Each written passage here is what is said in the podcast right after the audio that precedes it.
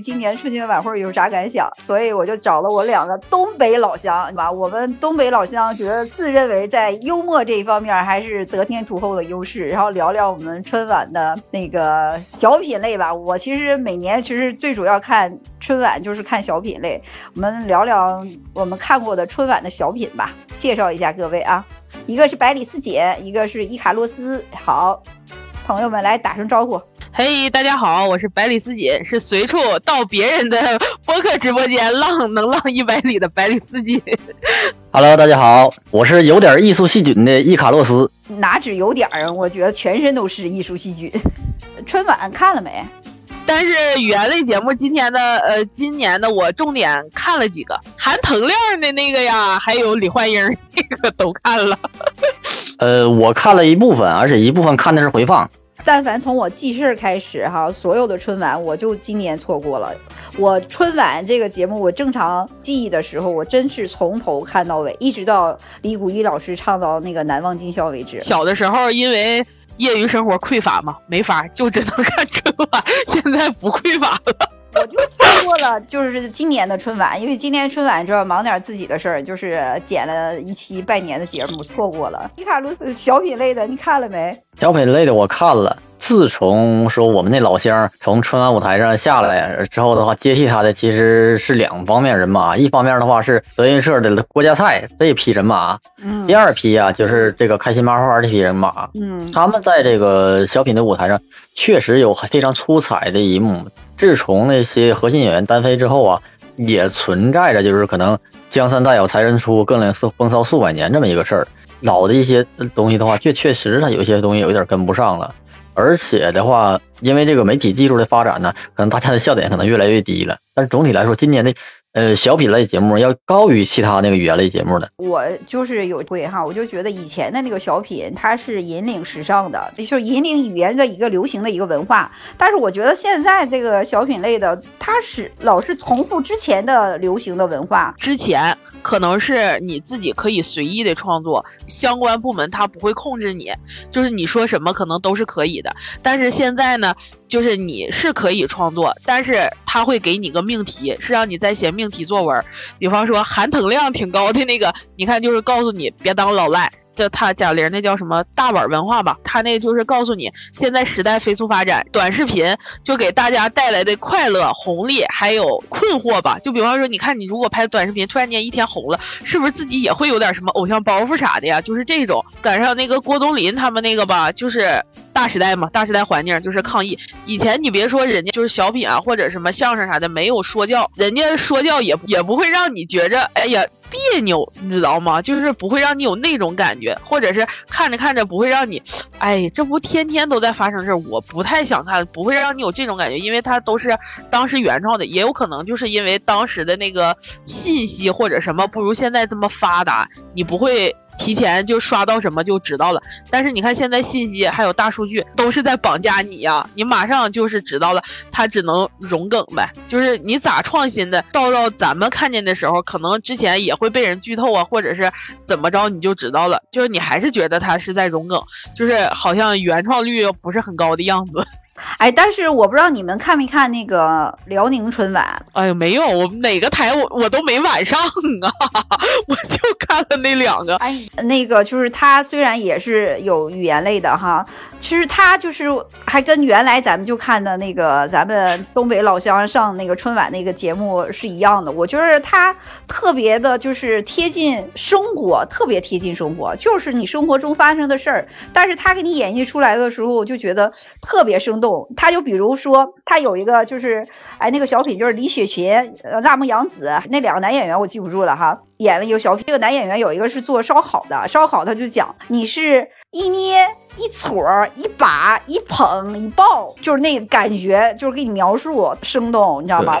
对，这个就极具地方特色。这个东西的话。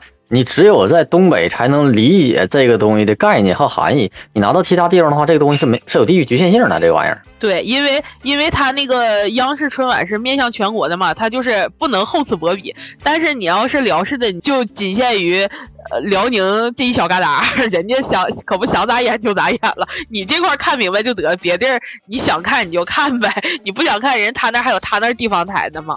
对所以他啊不能那样。对对对，而且春晚语言类之前的话，呃，特别是说最开始咱们老乡火那几年的话，有一个什么有一个什么痛点呢？南方的这些小伙伴们看不懂北方的语言类节目，因为他们按照他们的那个文化和感觉，这东西它不好笑，没有什么好笑的。因为现在的话，之所以咱们这个目前这种春春晚的形式，这种语言类节目能大火的话，跟咱们那个国家大力推广这个普通话呀，有很大的和地方人文化的一个交融有很大的一个关系。呃，所以说目前语言类节目会很火。再说之前的一个问题，就是说之前咱们那个春晚那些语言类节目啊，都是一个引领时尚的这么一个感觉，后来之间感觉到这个东西越来越不好笑了。对，为什么是这样呢？呃，嗯原因就是因为之前的话，我们的那个信息获取的这个渠道啊，像我们信息汇集的渠道非常非常单一啊，只有 OK 报社啊、报纸啊，最最前沿的就是电视台，对，所有的那个精华呀、创作，包括梗、创意，全都是集中在这些地方去的。嗯，所以说，就相当于我们把全国的所有的笑点这些东西都集中在春晚这一个舞台上，统一的给大家去一这么做一个这么一个展现。嗯，但是现在不一样了，现在我们的新媒体呀、网络呀、电脑啊、宽带呀、手机呀，包括各种嗯各种平台呀，大家一直都在发这些东西，就相当于什么呢？我们现在信息碎片化了，包括我们的那个获取信息的渠道也也比较多了，可能我们获取这种新鲜信息的速度，可能要比春晚的那个导导演组获取的要早得多。嗯，对是这个情况。就是现在可能信息更就是更更畅通了，信息大爆炸了，大家其实呃你能获得很多这样的一个素材，就是大家可能之前可能就很多笑点你可能都已经知道，但是我觉得这个可能也是我们对这个。就是欣赏水平也提高了，对他们要求可能也提高了。就是我们需要你在这个基础之上，再能有更精彩的表现。那尤其是你就说，呃，高手也自在民间。你看他他那些就是拍短视频啊，或者是什么好好一点的小的那种自媒体，人家他每天的那个梗给你来的那个笑点会更快一些，因为他那个时间会更短嘛，可能几秒、十几秒，你的笑点就来了，包袱就上来了。但是你看你春晚语言类节目，他怎么说也得十多分钟呢，他不可能每句话都是包袱，每句话都是笑点，也有可能是这个关系。还有一个问题是什么呢？就是说，除了这个笑点的问题，还有就是说，为什么春晚可能是做的越来越严肃了？原因是这样：一九八三年咱们做那个第一届春晚的时候，没人认为 OK 这个东西可能能做这么多年做这个东西。八三年春晚的时候，大家心里边这个东西做的非常非常简单，就是说就没有想那么多，就是想办一台全国人民的这么一个呃春节盛会，嗯，然后就就类似于什么文艺汇演之类的那种感觉。并没有那么大的那个压力，也也没有那么多的全国人民的那么那么厚的一个期望，没有那么高的期望。大家对这个导演组，包括这个这档节目的容错率比较高。第一台春晚的话，当时包括看的话，都是一些现场事故。大家第一个来说，当现场观众啊，包括呃电视机前的观众啊，都非常能能容纳这个东西，哈哈一下子就过去了，不会有人会太过多的苛责这个东西。但现在不一样，现在的话，因为我们全国人民呢、这个对这个春晚已经变成了我们一种文化和一种期许。嗯到达这个程度之后的话，因为你把它架得越高，它的压力也就越大，嗯包括时间的掌控，包括这个素材的控的控制，包括这东西出来以后的话，产生这个这个影响啊，一句话来说，这叫做人红是非多。你看哈，我觉得之前就是虽然你说从八三年开始一直到现在哈，呃这么多年的那个春晚，但是你说原来的技术也好哈，就是舞台啊、服装啊，都是现在来看的话都有点落后了。把原来的那个小品啊、相声啊拿出来，你现在再来听的话，其实你依然觉得啊很好笑。但是你现在的，我觉得对那语言类的东西，我觉得你你其实你听过两遍之后，你可能就没有兴趣再听了。大时代大时代下的，你要说是悲哀吧，好像有点太沉痛，但是它就是大时代影响你就是这样。总而言之，好像就是感觉就像以前。媒体媒体界吧，它那个传播方式比较匮乏嘛，那全靠找乐，全靠看春晚呀，也没有那么多小媒体。那你看现在就是百家争鸣时期，每个小媒体它都有那个，那你就没有办法，好像是达到那个爆点，而且这个东西也需要持续输出。那春晚，你看今年演完了之后，明年肯定又换了，它不是连续剧，然后你可能就 get 不到那个点了呗。而且现在那个信息啊发展什么又特别快，它不像是以前宫廷玉液酒一百八一杯，这个就是感觉就是真是耳熟能详那种。你看现在你再说那个网络流行语，可能你这个月是这个，你下个月就不一定是这个了。你而且你马上就会想不起来他。就比方说说那个老铁扎心了，你说这是哪年的？你还能想起来吗？你就想不起来了。哎，但是你看，原来他们那个赵本山那个节目，昨天、今天、明天，就到现在，我这个词儿我还经常跟人别人说，别人老说 呃讲故事，我说这个故事不就是昨天、今天跟明天的事儿呗？对，那叫现在、过去和将过去和。将来。对，我觉得经典，你可以最关键的时候，它可以一直流行下去。你看比如说他们讲的什么不差钱儿，你看有些我觉得是说东北人好，东北文化也好，还东北这些就是小品也好哈，我觉得真是从春晚这个大的渠道在全国传播了，我让更多的人了解，哎，就觉得哎东北人说话就是这样的，然后东北的就是小品哈，东北的演员，然后东北的语言就是这样啊，就是搞笑，就是幽默，它就有一个地方特色。就是我觉得就是通过春晚这个途径，但是现在好像、我怎么觉得东北人好像退出春晚舞台了？感觉呃，也也并没有，也有东北籍的演员在发光发热，并没有完全退出。对你对，看那个像开心麻花这一批啊，包括像沈腾、贾玲这一批人的话，他们其实从某种意义上来讲，他们也是说属于另外一种形式的呃东北籍演员。呃，虽然说你看贾贾玲，呃，她讲她讲话是这个样子，但他们家的话从根上来讲，他们也是当年建设大三线过去的一些东北人。对，虽然他是湖北人，但是他是怎么什么呢？他是在厂区长大的。这个大院和厂区这个概念呢，可能不同于就是地方那个概念，它是跟那个呃当地的其他的一些文化是完全隔绝的，它有自己的一个自己的一个体系。嗯，但是真是，我就觉得真挺怀念。如果想的话，我真挺怀念以前的那个，因为我就觉得就是小品类，就是就是像年夜饭来说，是春晚的一个最重头的那个那道大菜。啊、那肯定是。你要是单纯的就是唱唱跳跳的话，呃，你看演唱会去就好了，为什么要看春晚？你说对吧？春晚不同点不就是要很多东西都融汇在一起吗？其实你看原来那个春晚哈，比如原来那个什么陈佩斯啊、朱时茂啊，还有宋丹丹啊，呃，我觉得也好好多，就是人家就是老的那个艺术家，他那个对于那个创作真的就是。挺讲究的，我觉得挺抠细节的，因为他们后来说宋丹丹为什么就不参加春晚了？因为他觉得参加春晚那个压力特别大，他对那个节目反复推敲、反复去创作这个过程其实特别煎熬，但是人家最终呈现的这个东西真的就是特别经典。确实是，那不是因为人家首先就是有艺术功底在那儿，然后外加多次彩排、连排，还有什么的，就是那个嗯磨细节嘛，所以他细节已经肯定是抠到精益求精了，就是不是一般的那种啊，这这边行过了，他不是这种，他可能是每次都在精进。但是我觉得现在的那个语言类的节目，真是也也许就是说，像伊卡洛斯讲的，他可能本身创作的话，他现在就自由发挥的度就小了，他可能都是命题作文了，然后就是需要有一些大的方向、大的主题需要展现，可能就局限性就大一些。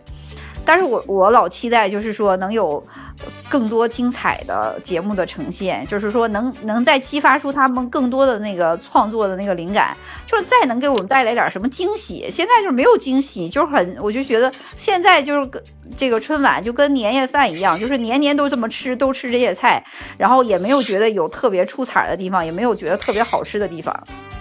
那就慢慢等呗，也许明年就有了呢。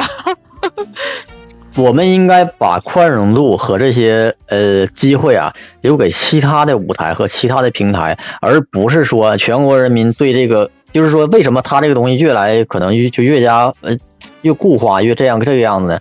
其实还是因为全国人民对他的期望太高，给他的压力过大。就是我们要有以一种平常心态来看待这个这场晚会和这个这个春晚，会让他办办得越来越好。对，各个地方台也也也在施压嘛。你看每个地方台，它都有每个地方台特色。就比方说，呃，什么北京台呀、湖南台，还有呃辽视的，它现在那些也也是在往主流方面趋势。你你想，如果大家就是慢慢觉得那个央视的那个春晚不如他那个有趣儿，一直在关注他们这些平台化，他们的压力上升，可能也会呈现出就是央视春晚给大家呈现的那种感觉，也是会慢慢固化的，就是呃聚焦点也要慢慢平衡一下。哎呀，我觉得还是你们俩站位比较高啊。如果你对什么东西都期望特别高的话，其实他也怕他自己翻车崴脚，他就会更谨慎。他越谨慎，他可能越有很多东西就放不开了。就是如果你看你你觉得，哎呀，我今年我看春晚。不好看，但我看北京台好看。然后大家都一窝蜂的去看北京台，去看别的台，他压力也会升，也会增加，增加到一定程度，走就是央视春晚的老路啊，他都是往一个方向发展的，到最后。那你说春晚那个是因为我们感受到全国人民的压力之后，你知道吧？自然开始就属属于拘谨了呗。对呀，有可能啊，他得有偶像包袱啊，他不能没事儿怎么呀乱品呐，那不行。因为这个东西的话，为什么它要严肃呢？而且很多东西它要求稳定呢？毕竟的话，这个它翻车成本太高了。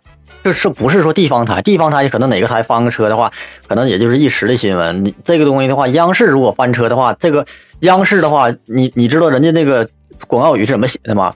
嗯，致力服务于全球华人，这东西你一翻车的话，可能就是全球这个中国媒体就一起翻车了。所以说他这个翻车成本太高了，所以说导致他不得不这样。你知道我现在特别期待一个什么事儿吗？我觉得哪一天，然后我们都移民到什么火星啊之类之后，水星之类的，然后回头就是致力于就服务全球全全宇宙的那个华人之后，我觉得那个层次感、科技感会更强一点。那他就更怕翻车了，他会更拘谨。那那那个你要服务于全宇宙的话，有一个铁岭电视塔就够了。对，宇宙的尽头是铁。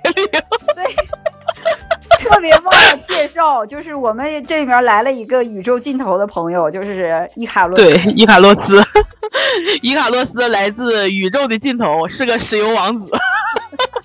就跟就跟那个张彩玲说的是吗？我别人上我这参加婚礼来，都以为我是石油公主呢。他不知道我们这家结婚都租车，不是自个儿的。哎，不对，这石油王子怎么来的呀？就就不说吗？张彩玲说吗？她她结婚时候租车，租的都是呃奥迪 A 六。然后她那些就是她，因为她是就是跨国婚姻嘛，她的老公是外国人。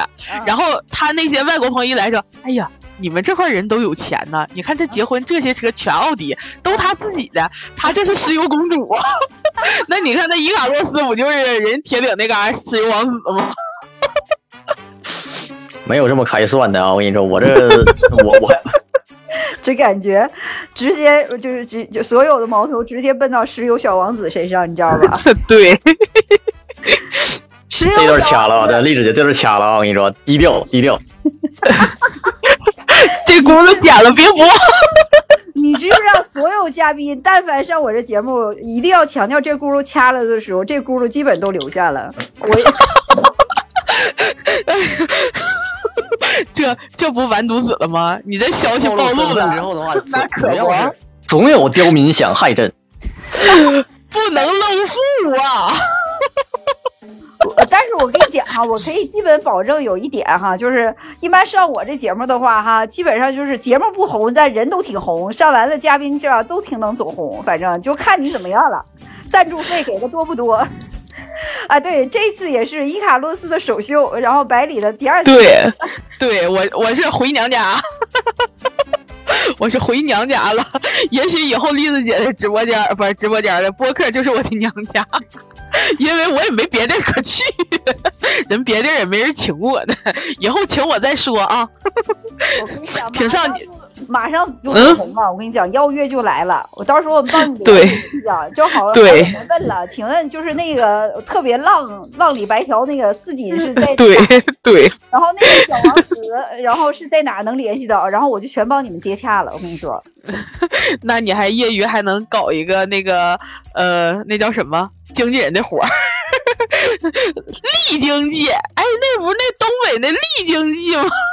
那我不知道你们对春晚还有没有别的什么想聊的，就是还有想想吐槽的好，想夸赞的也好，想对全球华人再说点什么东西，你们也可以表达一下。吐槽吐槽就没有，因为你看人本身压力都挺大的，你就不要再给人徒增压力，还吐槽，就是希望他越办越好吧，在原有的基础上越来越好，总结经验，然后然后再把。再把该发扬光大的地儿再发扬发扬光大，别太绷着，也别不绷着就行了。